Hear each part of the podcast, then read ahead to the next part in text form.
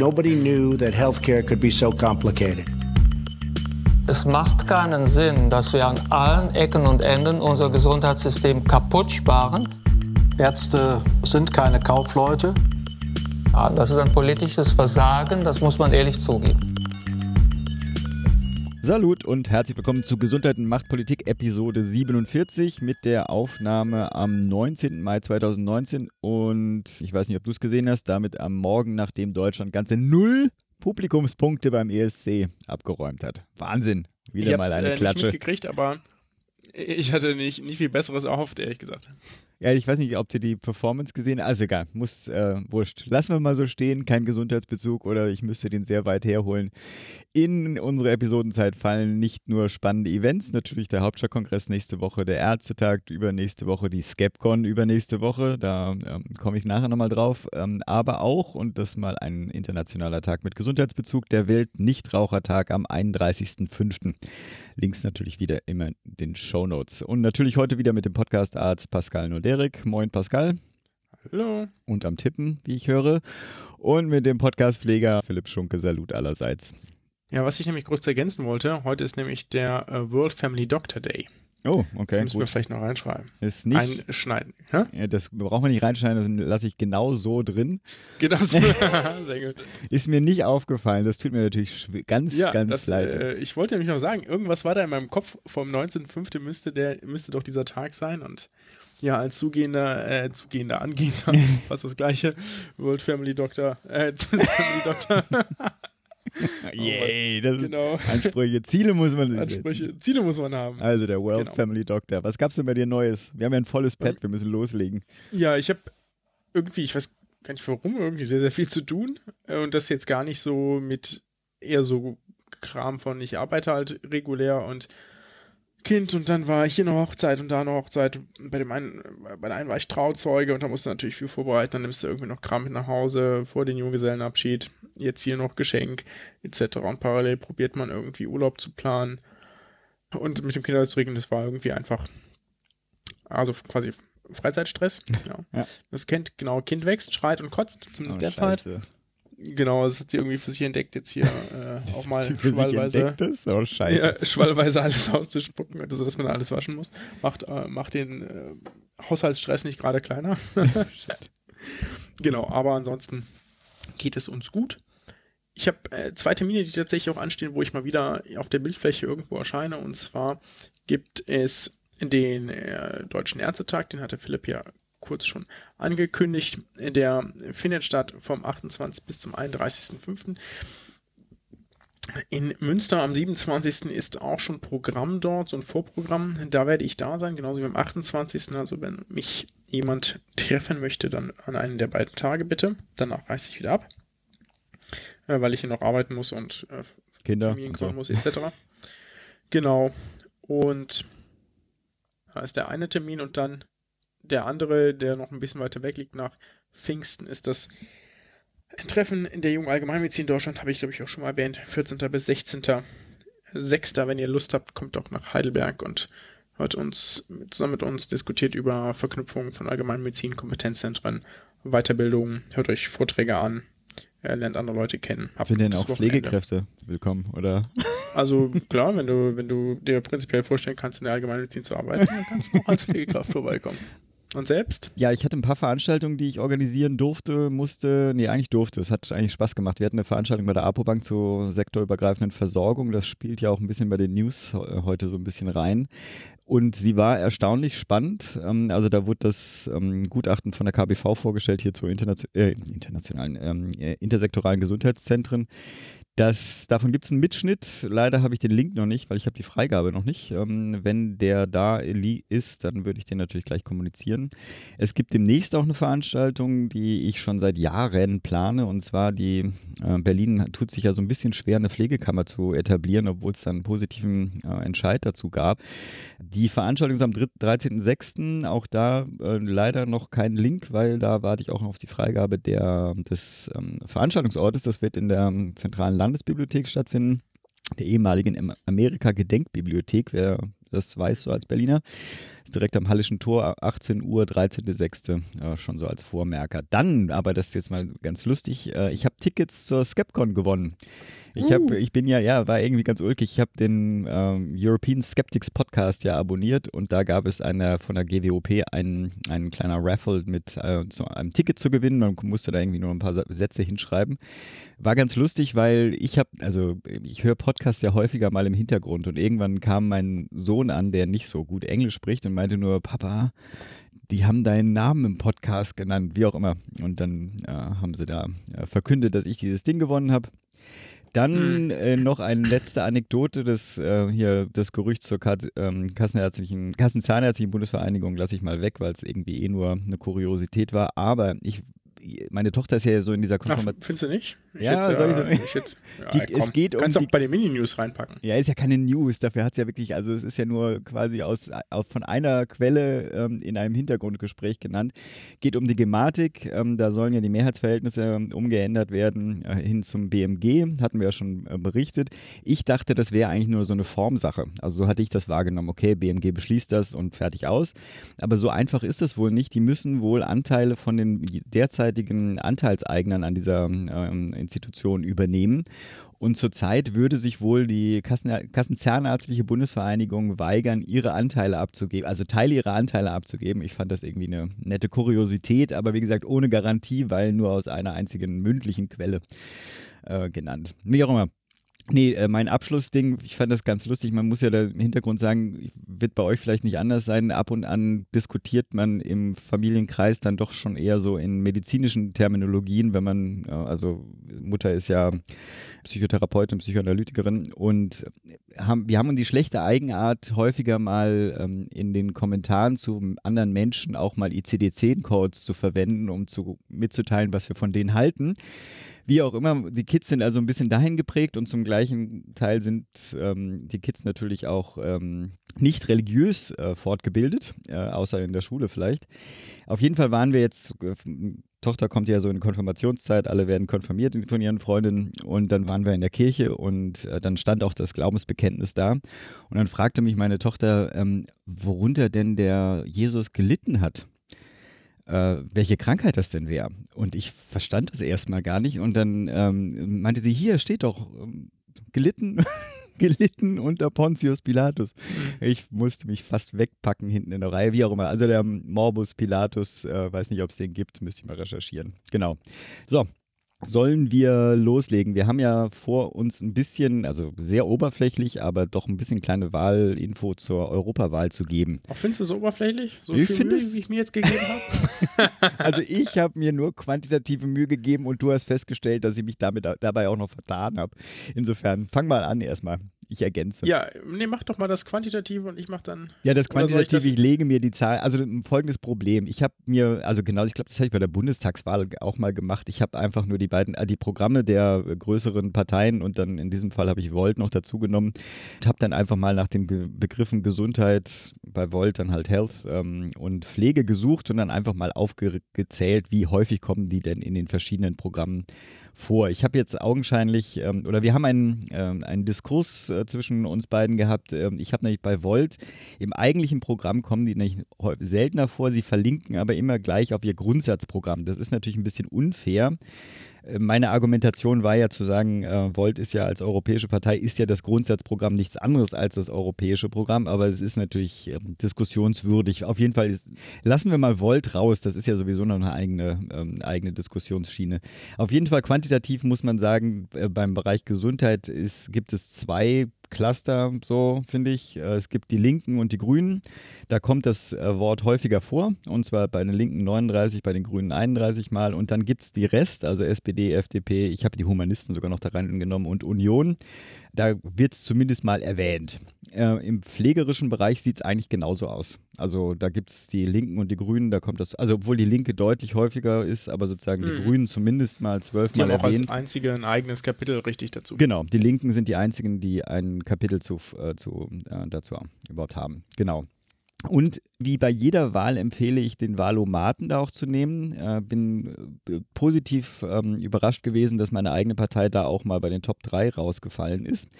Und als gesundheitspolitische Ergänzung, die Kassenzahnärztliche Vereinigung Baden-Württemberg hat einen Wahlcheck Gesundheit etabliert. Ist ein bisschen ulkig, wenn man. Hast du den gemacht? Nein. Äh, ist, es lohnt sich, sind, glaube ich, nur zehn Fragen im Gegensatz zum Wahlomat. Und äh, es ist sehr zahnmedizinlastig. Also wenn man, äh, was weiß ich, die zahnmedizinische Versorgung Europas äh, mal ein paar Fragen zu beantworten möchte, dann kann man das gerne machen. Aber auch das ganz interessant. Lohnt sich die fünf Minuten in Zeitinvestition. Aber jetzt mal zu dir.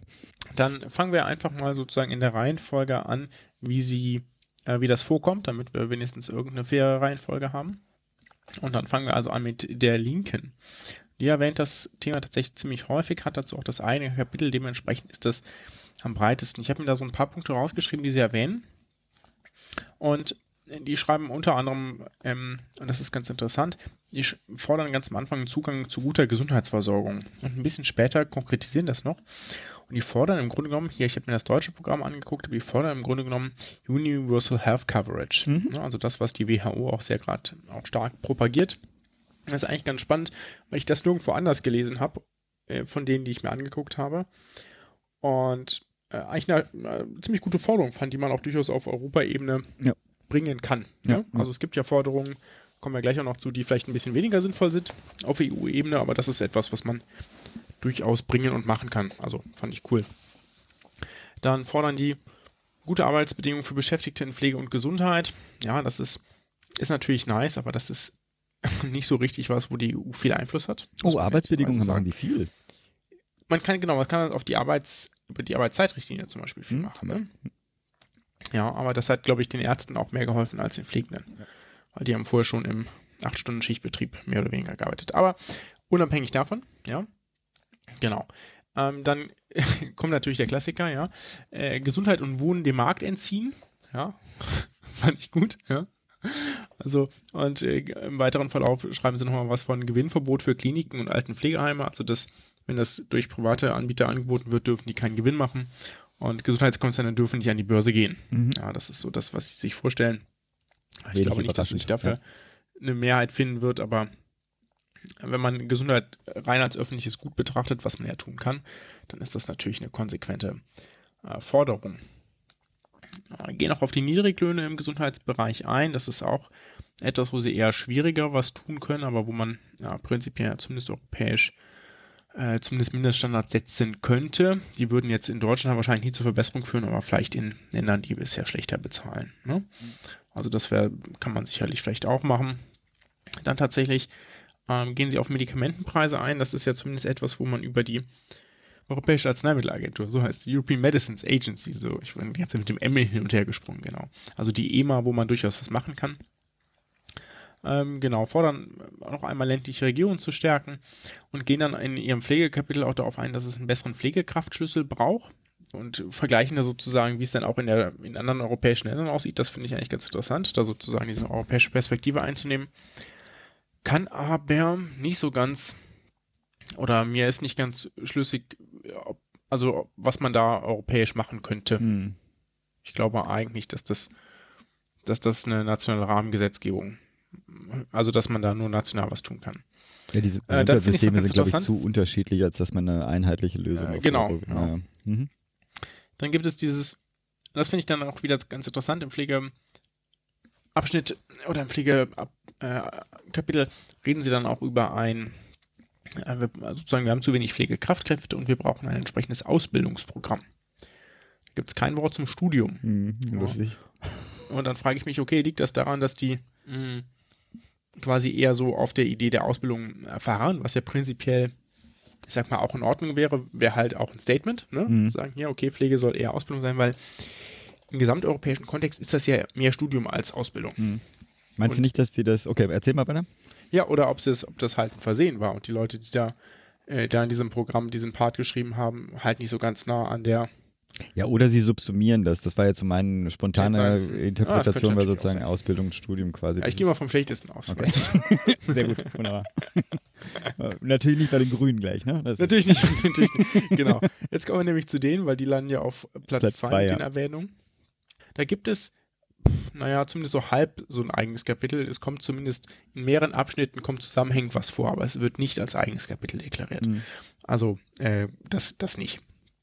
Die ähm, reden auch am Anfang über so etwas wie eine so ein Mindestversorgungsstandard, den, den allen Menschen zur Verfügung stehen soll. In Europa gute Versorgung, fordern das, ähm, das ist glaube ich auch etwas, was exklusiv kommt. Kein Ausschluss von Bevölkerungsgruppen äh, zum Zugang zum Gesundheitswesen. Also es soll nicht bestimmte Bevölkerungsgruppen keinen Zugang zum Gesundheitswesen haben. Ähm, dann ein Punkt, den ich so, den ich so nicht gelesen hatte bei anderen, aber vielleicht auch äh, bei den Linken überlesen habe, weil es hätte da auch einpassen können, dass Gesundheitssysteme nicht durch das europäische Wettbewerbsrecht äh, ausgehöhlt werden sollen. Mhm. Ja, also es gibt ja durchaus welche sich darauf beziehen, dass sie ja woanders, also wenn sie sozusagen in Großbritannien eine Firma, Großbritannien ist das Beispiel, ja, in Frankreich eine Firma haben äh, und dann sozusagen über das europäische Wettbewerbsrecht eben auch in allen anderen Ländern Gesundheitsdienstleistungen anbringen, äh, anbieten dürfen. Ja, da gibt es so verschiedene äh, Verfahren oder verschiedene Kritikpunkte, die auch mal wieder aufkommen, zum Beispiel die Neugründung von irgendwelchen Privatuniversitäten etc. Genau, das ist ein Punkt, den ich so woanders nicht gefunden habe. Dann beziehen die sich einmal auf medizinische Studien, ja, also strenge Regeln für Patientenschutz und weniger Einflussnahme von Pharma- und Medizinprodukteindustrie.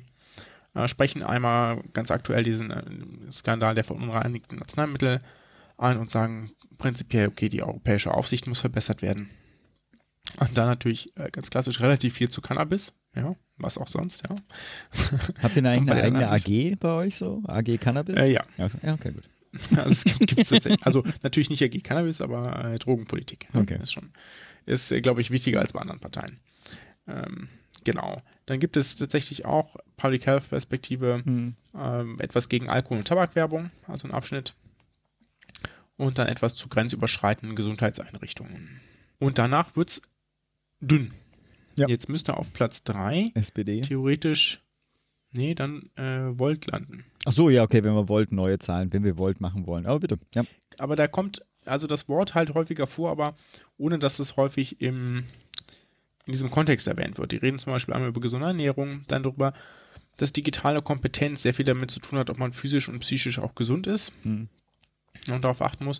Und die sprechen einmal, das tun zwei andere Programme auch, das habe ich jetzt nicht explizit erwähnt, beispielsweise über reproduktive Gesundheitsfürsorge, also für sozusagen Stärkung der Frauenrechte beinhaltet eben auch, dass die reproduktionsmedizinische Angebote annehmen können und dürfen. So. Dann kommt die SPD. Die SPD schreibt, wie andere auch in ihrem Programm, das habe ich da vorher jetzt auch noch nicht explizit erwähnt, etwas zur Kindergesundheit. Ja, also, dass sozusagen bei der Förderung von Kindern in Europa wichtig ist, dass die sozusagen gesund aufwachsen können. Die schreiben auch tatsächlich in einem eigenen Abschnitt, dass, die, dass sie die Bereitstellung von öffentlichen Gütern, und dann erwähnen sie unter anderem auch Gesundheit, nicht dem Markt überlassen möchten. Ja, also wir sehen so ein bisschen wie bei den Linken und bei den Grünen auch, ne, so diesen, diesen einen Fokus. Aber das ist Ähm, auch ein bisschen, also wie alle anderen auch, so ein bisschen non sequitur, ne? Also ich meine, das ist so. Genau, das tut niemandem weh. Ja. Ist aber auch, äh, hier steckt keine konkrete Maßnahme hinter.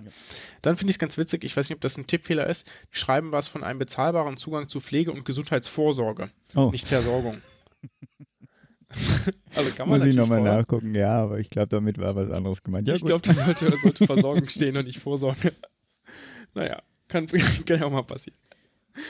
Ja, aber vielleicht, vielleicht sollte Gesundheitsvorsorgung auch nicht bezahlbar sein, wer weiß, ja. nachher, nachher kostet das noch so viel. Nein. Äh, gut, gut, gut. FDP, Was haben wir noch? Die FDP und die Union immer fehlen noch. knapper, genau, die FDP. Ja, das war, habe ich auch hart gefeiert. Die schreiben dann einmal äh, was von eHealth, ne? also äh, sozusagen digitaler Medizin, das, das, das dazu beitragen kann, unsere Gesundheit zu verbessern und dass die, die Forschungsprogramme äh, um Horizon 2030 stärken möchten, sozusagen, und da digitale Gesundheit auch nochmal in den Fokus nehmen möchten. Erwähnen das, wie die anderen Programme bisher auch. Das habe ich hier noch nicht jeweils erwähnt. Mhm. Zum Beispiel bei Klima- und Landwirtschaft wird auch mal kurz Gesundheit erwähnt, dass das ja wichtig ist, dass man da was tun muss, damit alles gesund bleibt. Und dann schreiben sie was von der Gesundung des Finanzsektors. ja. auch so ein Bonmot, wie es nur bei der FDP eigentlich vorkommen kann. Ja, da hätte ich das Wort nun wirklich nicht erwartet. Oh Mann. So, Union. Damit schließen wir es ab. genau, die Union. Genau, es gibt exakt einen Treffer für Gesundheit und einen weiteren, wenn man nur gesund sucht. Mhm. Nämlich einmal bei gesunden Lebensmitteln in der Landwirtschaft und dann bei Grundstandards bei, bei Gesundheitsversorgung. Und das war's. Also da ist, das ist spärlich erwähnt. Ja, ja. ja, super und nochmal herzlichen Dank für die äh, schöne Zusammenfassung. Wollen wir gleich mit den News weitermachen? Mhm. Also primär, nee, Entschuldigung, als Rauswurf natürlich geht wählen. Ne? 26. Mai, also mhm. was auch. Ich habe auch, mein, ehrlich gesagt, den Brief äh, habe ich ausgefüllt, liegt zu Hause. Ja, habe ich noch nicht eingeworfen. Also, na, gut. Ein bisschen Zeit habe ich noch. Morgen kommt der Briefkasten. Super. Nee, dann ab zu den News. Ja, genau. Also zum einen erstmal nur erwähnt uns, äh, wir haben hier gerade so eine wahre Gesetzesflut aus dem Bundesgesundheitsministerium mhm. mit dem faire Kassenwahlgesetz, digitale Versorgungsgesetz, MDK-Reform kommt, Impfpflicht kommt, Notfallreform kommt im Sommer. Wir werden da kaum hinterherkommen. Äh, wir gehen davon aus, dass es allen anderen im Gesundheitswesen, die da arbeiten, gerade auch so geht. Wir probieren aber euch natürlich möglichst auf dem Laufenden zu halten und stellen jetzt hier auch in einer etwas nicht ganz so Mini-Übersicht auch eingesetzt zumindest nochmal vor. Sollen wir vielleicht erst den Rest abhandeln, sonst wird es so ewig. Soll ich anfangen, mit anderen Worten? Mhm.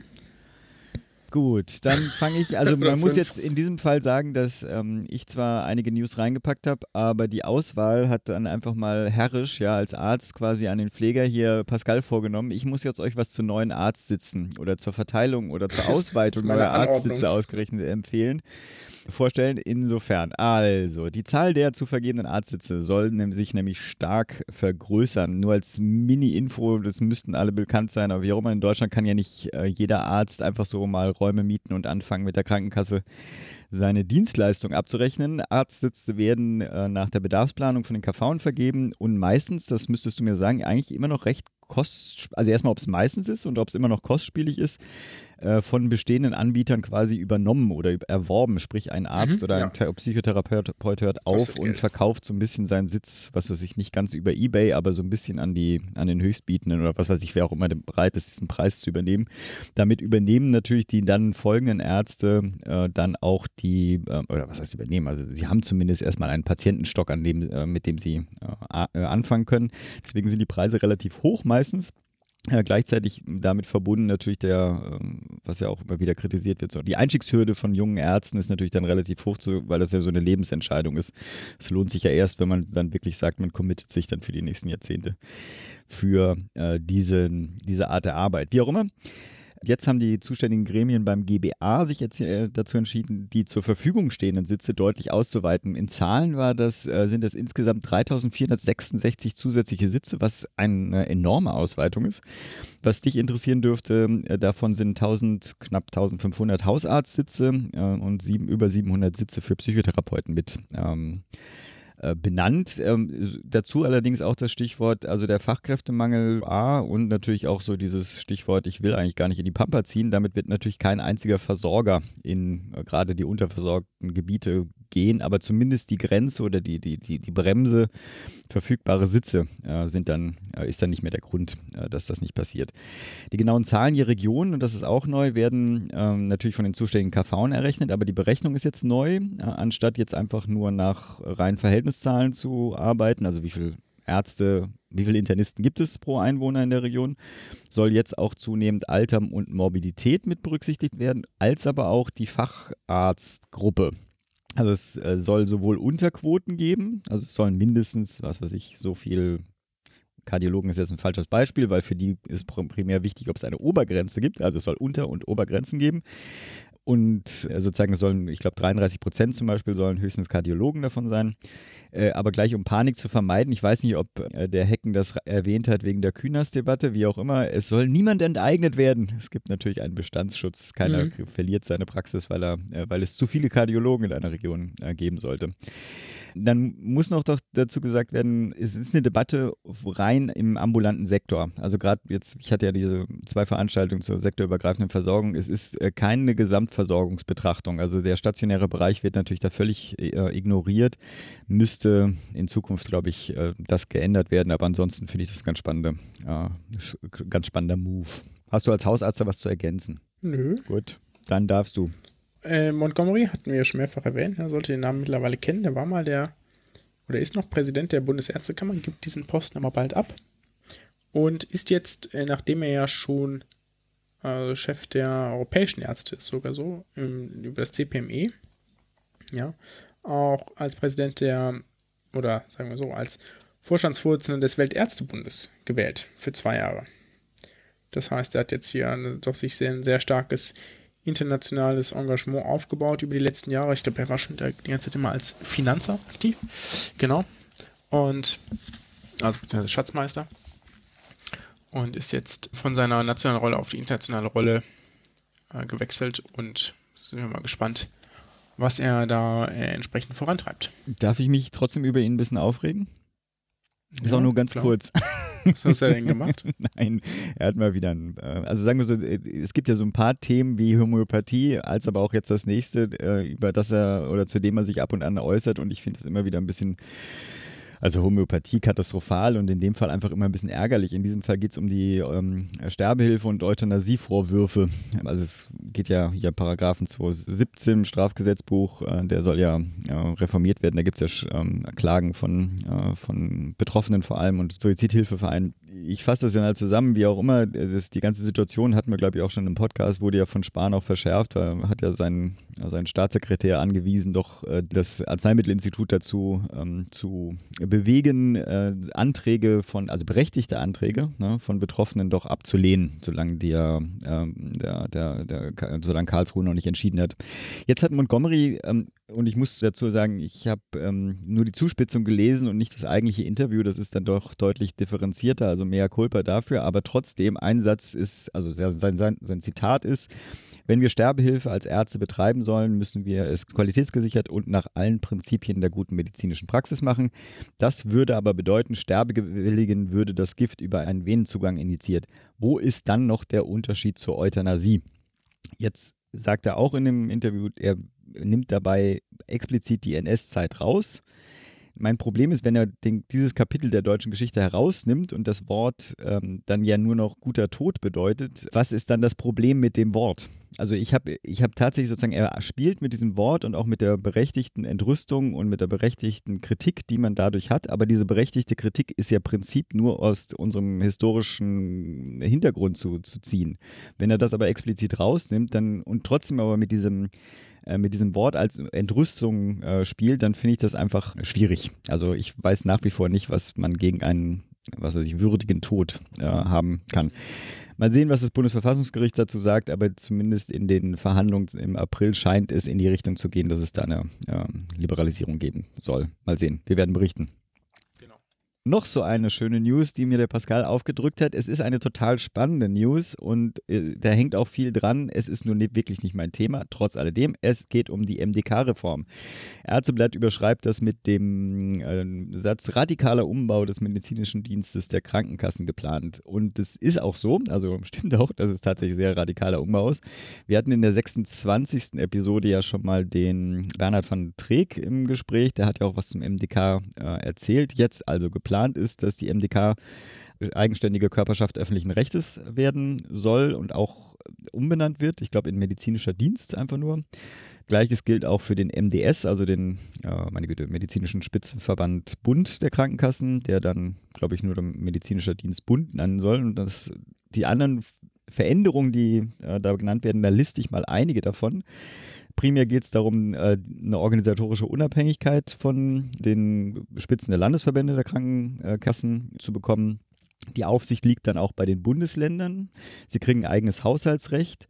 Ziel ist es, die Effizienz und Effektivität der, also das ist ja auch eine Hauptarbeit von den Krankenhausrechnungsprüfungen zu verbessern. Es wird eine Begrenzung von zulässigen Prüfquoten je Krankenhaus geben, aber auch, wenn halt das Krankenhaus auffällig wird, auch eine Möglichkeit, eine Ausweitung dieser Prüfquoten äh, zu machen. Die schlechte Abrechnungsqualität soll jetzt auch anders damit umgegangen werden. Früher war das pauschal, also gab es pauschale Abschläge für das Krankenhaus. Diesmal sollen die äh, ein bisschen feingetuntere äh, Konsequenzen zu erwarten haben. Es soll darüber hinaus, es wird natürlich dann auch nochmal spannend, wenn dann die erste da ist, es soll ähm, Statistiken geben, die öffentlich ähm, gemacht werden, äh, wer denn am meisten ähm, Probleme bei der Abrechnung hat zumindest. Probleme bei der Abrechnung, die positiv für das eigene Haus enden, wie auch immer. Es gibt eine ganze Menge weitere äh, Veränderungen. Ich verweise da auf, äh, auf, den langen und guten Artikel im Ärzteblatt. Äh, normalerweise bewerte ich ja hier immer diese ganzen äh, News und das ist auch wieder eine, heute die zweite, die ich nicht so richtig bewerten kann. Dazu fehlt mir die Info. Zumindest aber scheinen die zwei, mit denen ich mich unterhalten habe aus dem MDK selber, äh, eigentlich ganz positiv gestimmt äh, zu sein. Ich würde mal sagen, schauen wir mal. Mhm.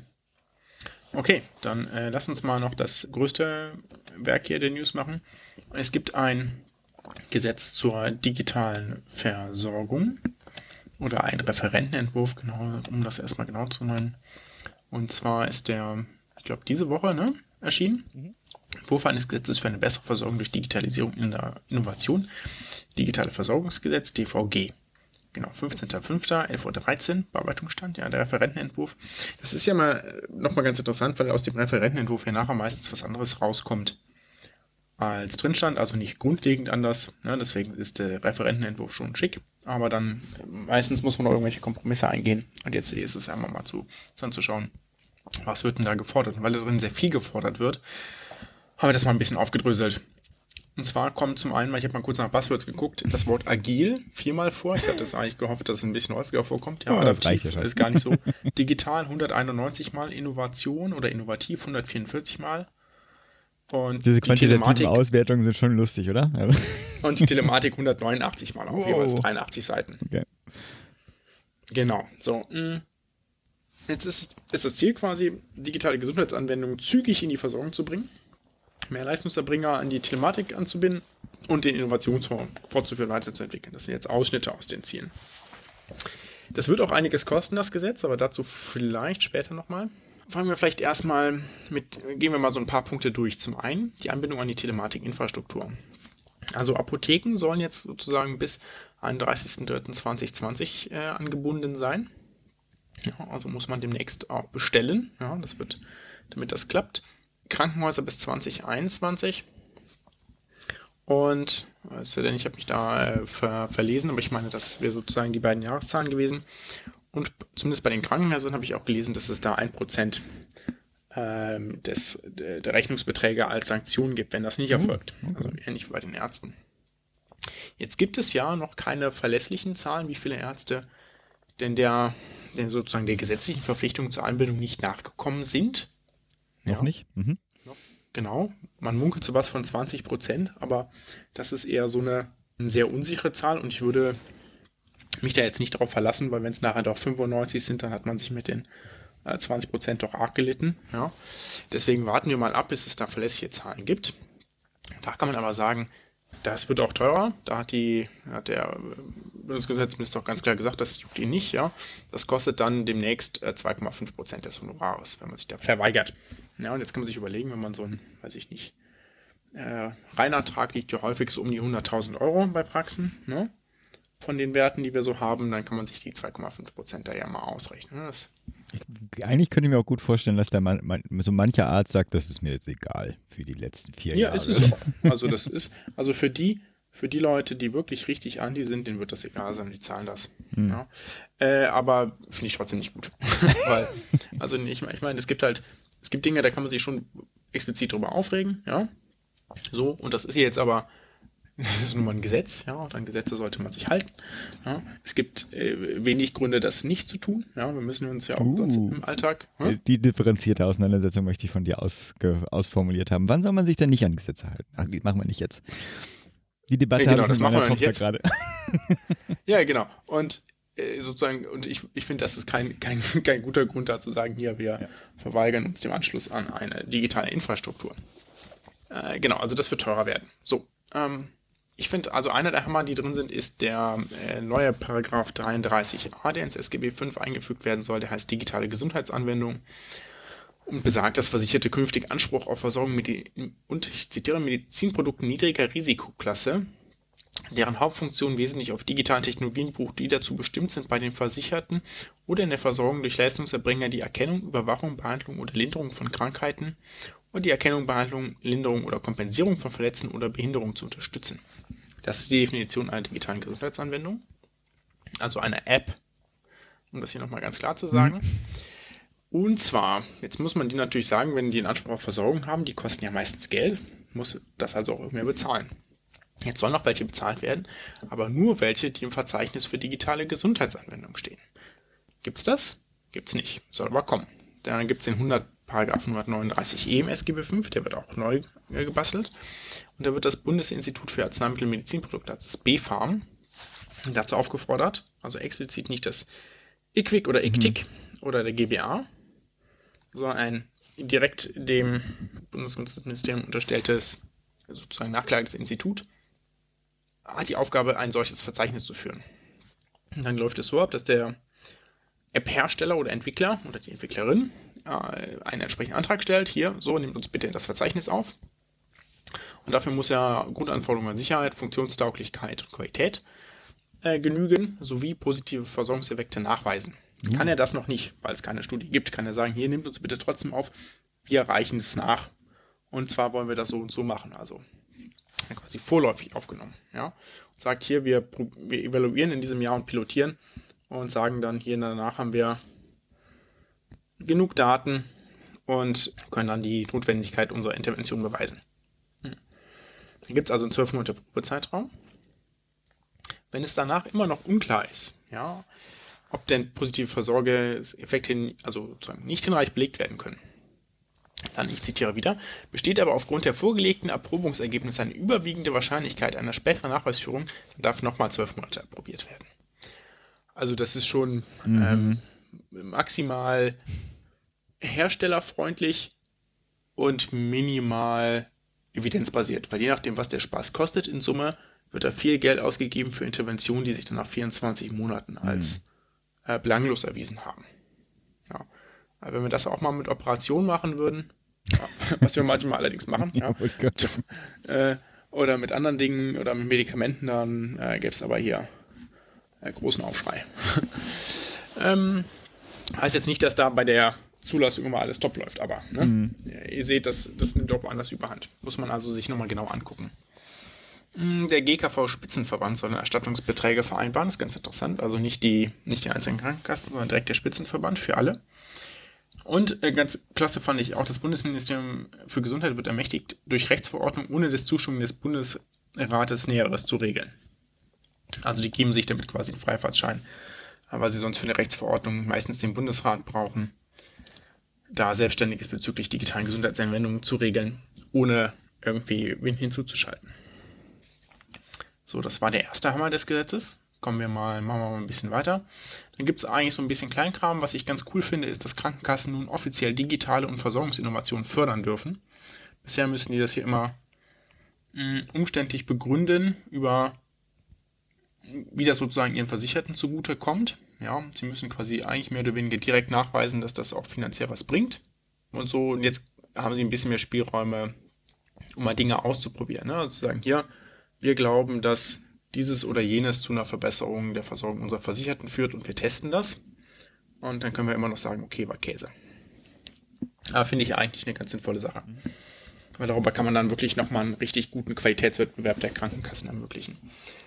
Genau, der Innovationsfonds geht weiter bis 2024, wenn auch mit etwas weniger Geld, aber ausreichend. Was ich viel wichtiger finde, ist, dass der Innovationsausschuss, der auch nochmal neu gegründet wird, auf dessen Gründung wir jetzt hier nicht so genau eingehen, Empfehlungen zur Überführung in die Regelversorgung aussprechen soll. Da gibt es einen Expertenbeirat, da steht drin, wie der berufen wird, etc. Das äh, machen wir jetzt nicht, das kann sich jeder selbst durchlesen, aber das ist eine relevante Neuerung. Dann gibt es natürlich Dinge zur elektronischen Gesundheitskarte. Da können mich gerne Leute korrigieren, falls ich das falsch verstanden habe, aber ich habe so verstanden, dass ein Stammdatenabgleich künftig nicht mehr online möglich sein soll, so wie sich das bisher gedacht haben, sondern wirklich nur über die sichere die Infrastruktur. Okay. Äh, so habe ich das gelesen. Ja. Genau. Und deutlich mehr Leute sollen darauf zugreifen können. Also Pflege, Hebammen, Physiotherapie. Äh, erstaunlicherweise keine anderen Therapieberufe, aber genau. Und dann natürlich noch der Klassiker, es gibt, soll eine elektronische Patientenakte geben. Ich finde es ja immer noch sehr gut, dass die von den Krankenkassen zur Verfügung gestellt werden soll und nicht von irgendwelchen Anbietern, weil Krankenkassen sind Körperschaften des öffentlichen Rechts, die kann man im Zweifelsfall hart sanktionieren, die kann man im Zweifelsfall auch auflösen, ja ist nicht so einfach, aber also wenn ein privatwirtschaftliches Unternehmen mit deinen Gesundheitsdaten ganz großen Käse baut, dann bleibt außer einem privaten Klageweg da nicht so viel möglich. Ne? So, während du bei einer Körperschaft des öffentlichen Rechts ganz andere Vorgaben machen kannst. Ja, zur, zum, zur Sicherheit von Daten. Ne? Also da gibt es deutlich mehr Befugnis, das finde ich sozusagen gut. Im Grunde genommen die Sicherheit. Äh, es wird eine freiwillige Nutzung der Akte geben. Und dann ja noch ganz interessant, ja auch schon hart diskutiert, innerhalb des Gesundheitswesens zumindest, dass die KBV für die Interoperabilität verantwortlich ist und da sozusagen sich mit allen ins Benehmen zu setzen hat.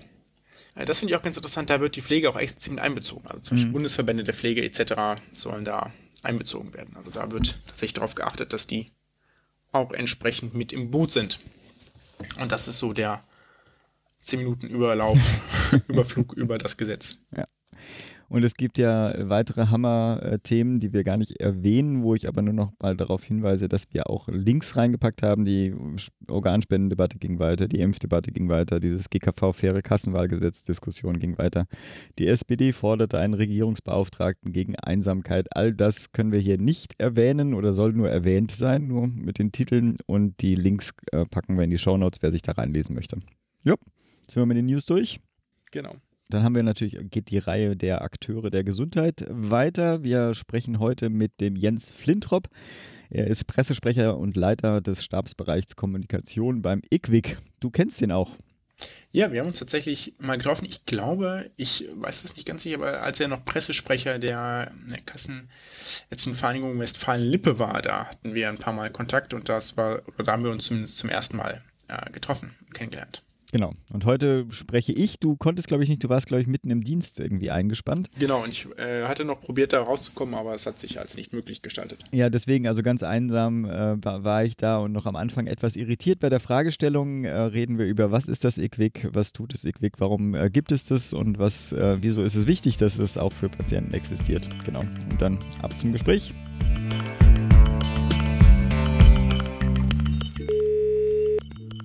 Jens Flintrop. Hallo, Herr Flintrop.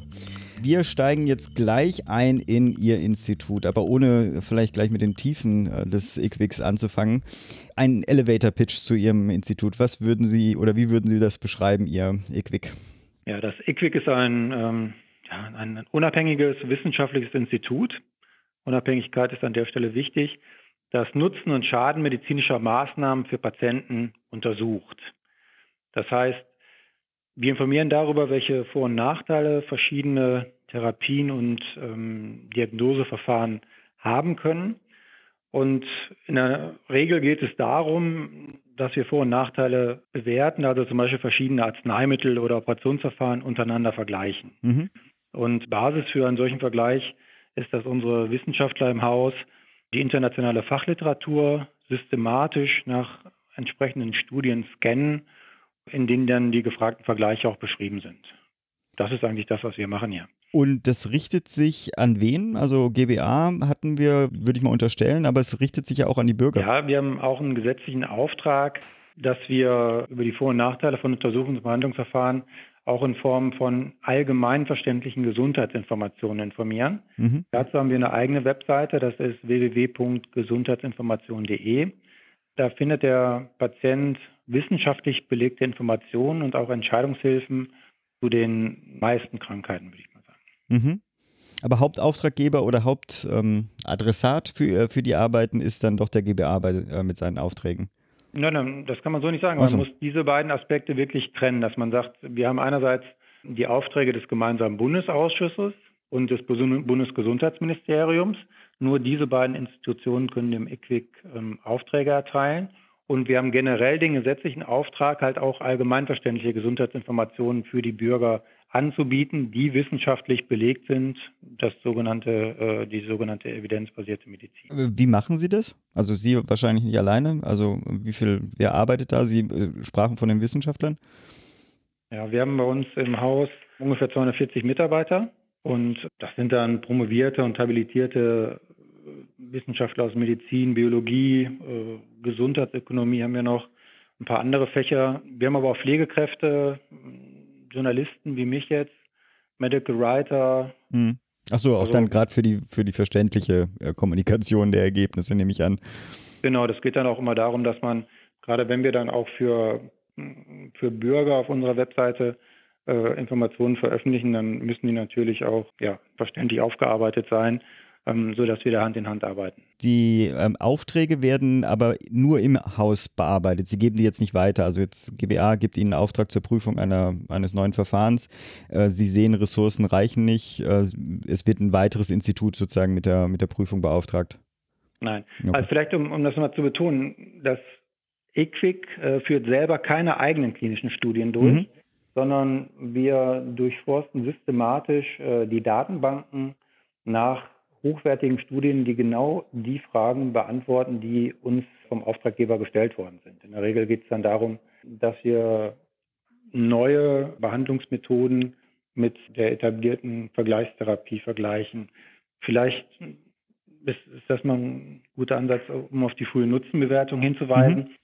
Also eine der wichtigsten Aufgaben, die wir ausführen, seit 2011 inzwischen, ergibt sich aus dem sogenannten AMNOG-Verfahren. Arzneimittelneuordnungsgesetz. Ja, genau, das Arzneimittelneuordnungsgesetz aus dem Jahr 2011. Entschuldigung, ich ja, ja, nee, nee, verstehe ich, verstehe ich. In ja. den Abkürzungen gefangen. Das Arzneimittelneuordnungsgesetz. Ähm, da hat das EQUIC den Auftrag bekommen, die frühe Nutzenbewertung neuer Arzneimittel durchzuführen. Das heißt, wenn ein Arzneimittel vom, vom BfArM, vom Bundesinstitut für Arzneimittel und Medizinprodukte, die Zulassung erhalten hat, dass es generell in Deutschland vertrieben werden darf, dann übernehmen wir danach die, die Bewertung, die Nutzenbewertung dieses neuen Präparats. Mhm. Das heißt, einerseits sind wir so daran beteiligt, dass echte Arzneimittelinnovationen in Deutschland ziemlich schnell in den Markt kommen. Also das neue Präparat ist ja dann in Deutschland auf dem Markt und kann verkauft werden. Aber in der Regel, weil es halt ein neues Produkt ist, eine Innovation, patentgeschützt, zu einem sehr hohen Preis. Und wir, unsere Wissenschaftler, prüfen dann im Auftrag des gemeinsamen Bundesausschusses, dafür haben wir drei Monate Zeit, ob dieses äh, neue Medikament wirklich besser ist als das, was bislang als Therapieoption hm. bevorzugt wird. Und wenn wir jetzt an der Stelle, also unsere Bewertung, ob das jetzt einen Zusatznutzen hat oder nicht und ähm, wie sicher wir uns da sind, da gibt es verschiedene Abgrenzungen. Es gibt den erheblichen Zusatznutzen, beträchtlich, gering oder nicht quantifizierbar, wenn wir das nicht genau sagen können. Hm. Diese Bewertung äh, von uns geht an den gemeinsamen Bundesausschuss. Und ähm, der wiederum legt dann endgültig das Ausmaß des Zusatznutzens für diesen Wirkstoff fest. Und daraus ergibt sich dann in den Preisverhandlungen zwischen Krankenkassen und Herstellern, zu welchem Preis der Hersteller später sein neues Arzneimittel in Deutschland überhaupt anbieten darf. Mhm. Das heißt, am Anfang ist es hochpreisig und auf Basis unserer Nutzenbewertung äh, ergibt sich dann der endgültige Preis in Deutschland. Und hier übernehmen wir aus meiner Sicht eine sehr wichtige Rolle im deutschen Gesundheitswesen, weil das natürlich dann dafür sorgt, dass nicht mehrere hunderttausend Euro gegebenenfalls für jährliche, jährliche Therapiekosten pro Erkrankten von den Krankenkassen bezahlt werden müssen, sondern dann, wenn es äh, nicht besser ist als das, was bislang als erste Therapieoption gemacht wird, haben die Krankenkassen das Geld noch zur Verfügung und können das halt anderweitig äh, dann sinnvoller einsetzen. Äh, haben Sie da so eine, ich frage mich spontan, so eine Statistik? Also wie viel Prozent der neuen Arzneimittel haben einen erheblichen Zusatznutzen oder so? Also wie viel Scheininnovationen ja. müssen Sie prüfen quasi? Also vielleicht mal, ähm, ich habe schon gesagt, das Amnok wurde im Jahr 2011 scharf geschaltet. Mhm. Seitdem haben wir 288 solcher Dossierbewertungen durchgeführt. Mhm. Dossierbewertungen deshalb, weil die Hersteller uns ihre Studienlage in Form eines Dossiers mitteilen, also was sie gemacht haben, um zu beweisen, dass das neue Arzneimittel wirkt. Das wird uns zur Verfügung gestellt und wir bewerten diese Dossiers dann. Und ähm, von den 288 Dossierbewertungen haben wir insgesamt 117 Mal einen Zusatznutzen festgestellt. Okay. Ja. 166 Mal war ein Zusatznutzen nicht belegt und fünfmal haben wir sogar dann, sind wir zu dem Urteil gekommen, dass der Wirkstoff einen geringeren Nutzen hat als die bisherige Standardtherapie. Wow, das sind ja, also lassen wir mal so stehen. Ist ja eigentlich erschreckend, ne? Also okay, gut, aber äh, äh, Sie dürfen weiter. Ja, wobei man sagen muss, gerade äh, in, in der Onkologie, also bei den Arzneimitteln gegen Krebserkrankungen, haben wir doch relativ viele gute Präparate gehabt. Gerade in den Jahren 2014, 2015 haben wir nur bei 39 Prozent der Präparate mhm. äh, einen Zusatznutzen nicht belegen können. Äh, inzwischen hat sich das ein bisschen abgeschwächt, aber allein schon dadurch, dass man damals äh, so einen Innovationsschub hatte, viele neue gute Arzneimittel gegen ganz gezielte äh, Krebserkrankungen. Und inzwischen werden aber die Präparate, die heute auf den Markt kommen, mit diesen guten Präparaten verglichen, weil man ja immer die etablierte Vergleichstherapie nimmt. Und dann äh, hängt die Latte einfach deutlich höher, um nochmal besser zu sein. Klar. Ja. Eine Frage, Sie hatten sie schon ein bisschen beantwortet, aber vielleicht machen wir sie nochmal explizit. Gerade diese frühe Nutzenbewertung, wie würden Sie sagen, den Mehrwert, den auch Patienten im Endeffekt ja auch davon haben? Also die frühe Nutzenbewertung aus Sicht des Patienten ist halt so, er kann davon ausgehen, dass wirkliche Arzneimittelinnovationen in Deutschland sehr schnell auch im Rahmen der gesetzlichen Krankenversicherung bezahlt werden und möglich sind. Mhm. Also als Beispiel fällt mir da spontan damals die neuen Präparate gegen äh, Hepatitis C ein, die sehr hochpreisig waren, aber die wirklich so gut waren und so, einen, so einen hohen Zusatznutzen hatten, dass sie direkt bezahlt worden sind und auch heute noch bezahlt werden. Also auch direkt in den Markt gekommen über die Zulassung und dann auch im Markt geblieben durch unsere, auf, auf Basis unserer Nutzenbewertung und des Beschlusses des gemeinsamen Bundesausschusses. Mhm. Insofern ist das schon sehr relevant für den Patienten. Er kann sich darauf verlassen, dass neue Arzneimittel, die wirklich gut sind, in Deutschland auch erstattet werden. Und zugleich ist der Patient ja auch Beitragszahler in der gesetzlichen Krankenversicherung. Das heißt, wenn jede von den Herstellern als Innovation verkaufte Neuerungen auch zum, zum Patentpreis in Deutschland erstattet werden oder bezahlt werden würde von den Krankenkassen, dann bestünde natürlich die Gefahr, dass die Beitragssätze in der gesetzlichen Krankenversicherung deutlich steigen müssen.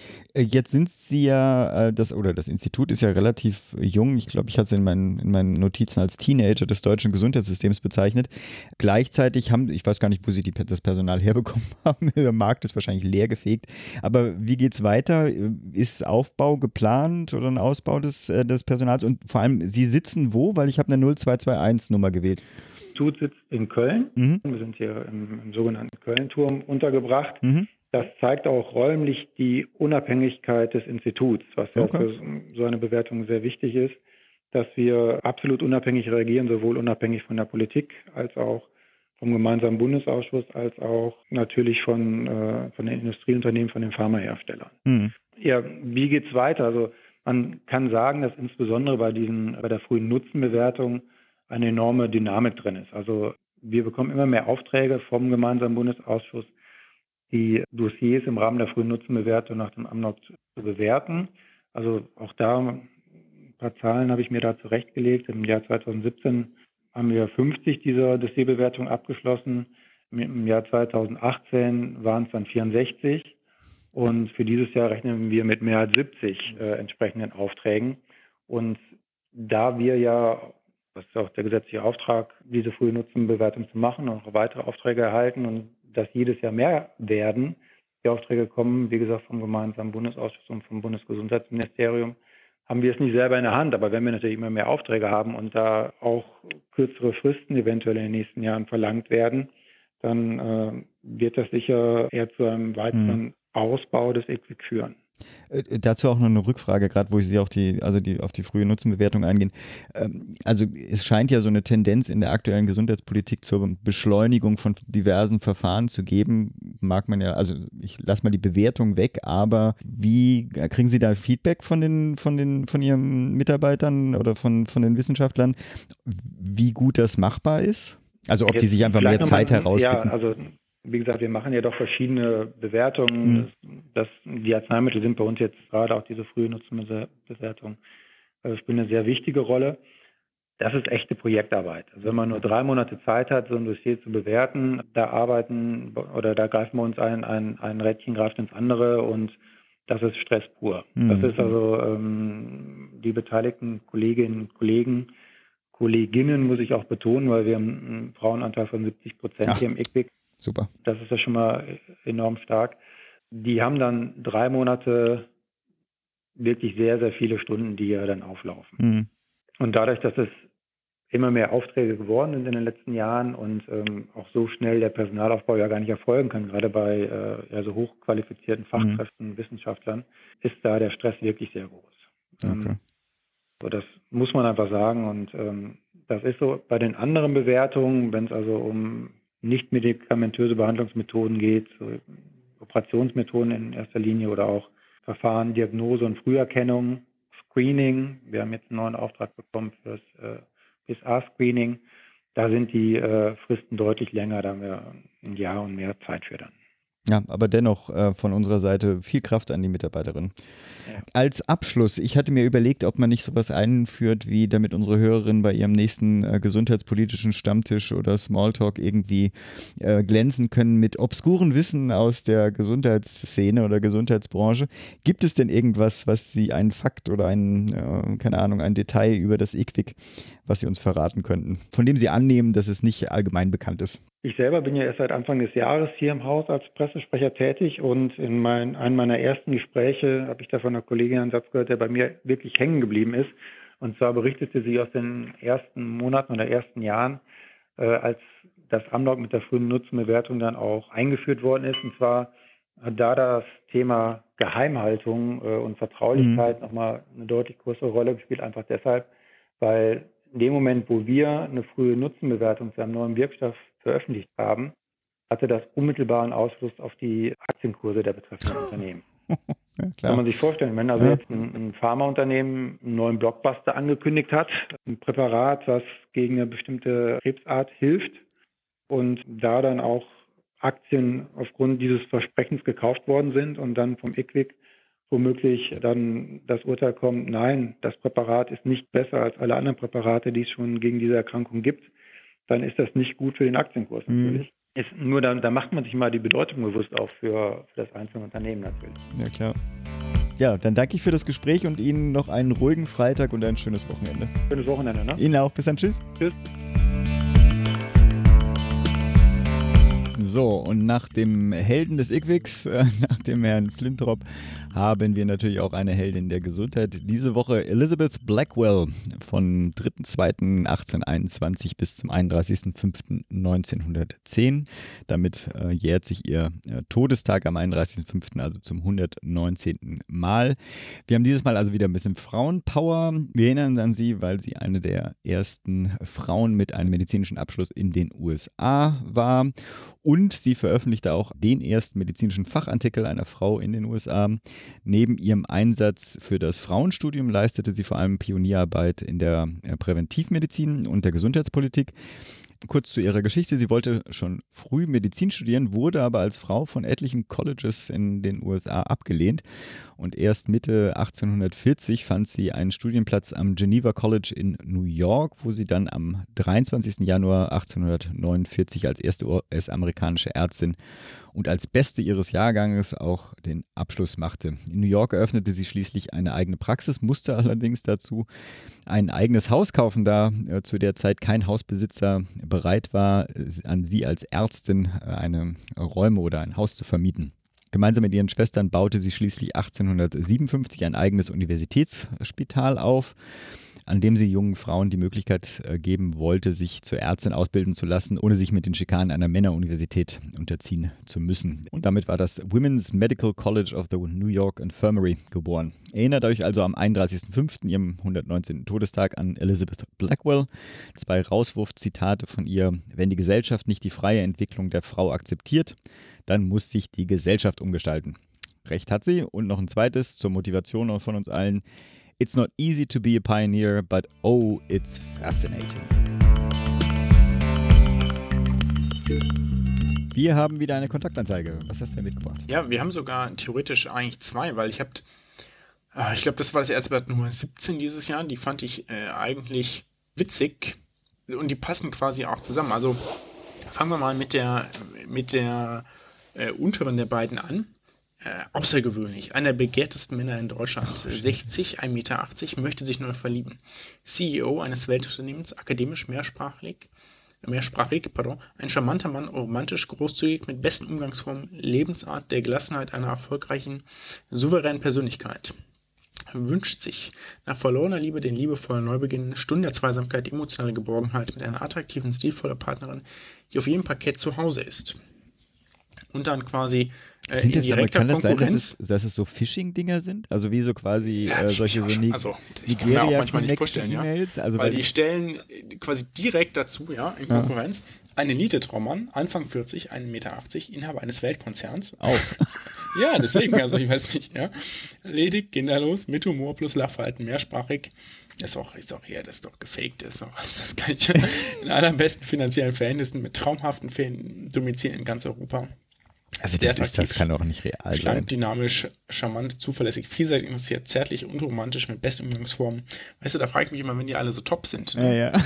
Warum, warum, müssen die denn da suchen? Äh, oh, Einer der begehrtesten Männer ja. Deutschlands. Auch er wünscht sich eine intelligente, attraktive, sportliche Frau aus bester Familie plus deutscher Kultur, das macht es dann wieder so ein bisschen strange, mhm. mit Charakter, Schönheit und Werten. Ja, also die, äh, das Battle um die, um die Briefe will ich, ähm, hätte ich gern gesehen. Und damit zu unseren Terminen. Wir haben nächste Woche, das äh, vom 21. bis zum 23. Also jetzt ist wirklich kurz vor Schluss für die Anmeldung, der Hauptstadtkongress 2019, Gesundheitspolitik, Gesundheitsversorgung, Gesundheitsberufe in Zeiten des digitalen Wandels vom 28. bis zum 31.05. den 122. Deutschen Ärztetag, hatten wir schon erwähnt. Und natürlich nicht zu vergessen vom 30.05. bis 1.06. in Augsburg, also nicht in Berlin, endlich mal eine Veranstaltung, die Skepcon, wo ich ja auch dann das Ticket dazu gewonnen hatte. Auch da natürlich mit vielen Gesundheitsthemen. Die Nathalie Grams und der Gerd Antes, die wir auch schon im Podcast hatten, sind auch schon dabei. Wird bestimmt spannend. Wer noch kurz entschlossen dabei sein möchte, die Links kommen da in die Show Notes. Am 3.6. in Berlin eine Veranstaltung vom Spreestadtforum Risikostrukturausgleich und GKV-Organisationsreform. Am 13.6. hatte ich schon erwähnt, mache ich eine Veranstaltung zur Pflegereform. Titel ist Harmonischer Dreitklang für eine starke Pflege. Interessenvertretung für die Pflegeberufsverband, Gewerkschaft und Pflegekammer.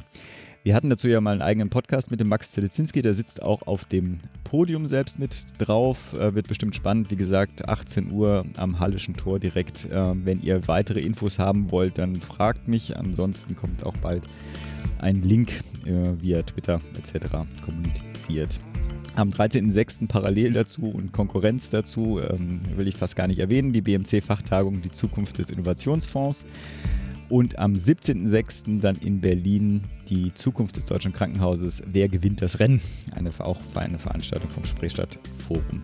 Am 26.06. hatten wir ja schon erwähnt, die Jahrestagung des Deutschen Ethikrates Pflege, Roboter, Ethik, ethische Herausforderungen der Technisierung in der Pflege. Und schließlich meinen letzten Termin, den ich schon vorgemerkt hatte, ist der 8.07. wieder vom Spreestadt-Forum, diesmal mit dem schönen Thema Methodenbewertung im GBA. Soweit zu den Terminen. Als kleiner Rauswerfer auch noch ein kleines Gespräch. Wir hatten ja allen Kandidatinnen für, den, für das Amt des Präsidenten, also der Bundesärztekammer oder Präsidentin der Bundesärztekammer, die Chance gegeben, sich hier zu Wort zu melden. Es gab auch gute Rückmeldungen. Allerdings konnten wir nur bei einem einzigen das sehr unkompliziert und flexibel und spontan lösen. Alles andere klappte leider nicht. Aber ich dachte, er sollte jetzt nicht dafür bestraft werden, äh, dass äh, seine Kollegin oder seine äh, Mitkandidatin das nicht hingekriegt haben, mit uns zusammen ein Gespräch zu machen. Außerdem hat er, und das ist jetzt meine persönliche ähm, Präferenz, sowieso auch als ähm, Mitbegründer des deutschen Netzwerks Evidenzbasierte Medizin, Medizin sowieso noch ein kleines Plus und das wollte ich sowieso hier auch gewürdigt haben. Deswegen hier eine kurze dreiminütige Vorstellung eines der Kandidaten für das Amt des Präsidenten der Bundesärztekammer, Dr. Günther Jonitz. Jetzt kennen unsere Hörerinnen Sie vielleicht ja auch schon trotzdem vielleicht ein, zwei Sätze zu Ihnen. Ich bin 60 Jahre alt, noch bin ich 60 Jahre alt und bin äh, gelernter Chirurg, habe 1984 begonnen als Arzt zu arbeiten, habe meinen Facharzt 1994 gemacht, habe mich frühzeitig dafür interessiert, wie sich politische Entscheidungen auf die Patientenversorgung auswirken und hatte damals schon die Erkenntnis, dass die meisten der politischen Entscheidungen die Patientenversorgung schwerer machen und nicht besser und bin deswegen in die Politik gegangen. Mhm. Bin in der Standespolitik gelandet. Seit 1995 war ich vier Jahre lang Vize Vizepräsident. Und seit 1999 bin ich jetzt Präsident der Ärztekammer Berlin und damit praktisch der oberste Boss ohne Weisungsbefugnis von etwas mehr als 34.000 Ärztinnen und Ärzten und habe mich von vornherein aber mehr um Inhalte gekümmert in der politischen Arbeit neben der äh, normalen Förderung der Leistungsfähigkeit einer Kammer und habe da auch einiges, glaube ich, schon auf den Weg gebracht. Wir wollten das ja ganz fair gestalten und Ihnen nur eine einzige Frage stellen. Warum soll denn jetzt äh, beim 122. Ärztetag die Wahl auf Sie treffen? Warum, warum sollten Sie, wo, warum meinen Sie, dass Sie der nächste Präsident der Bundesärztekammer äh, sein sollten?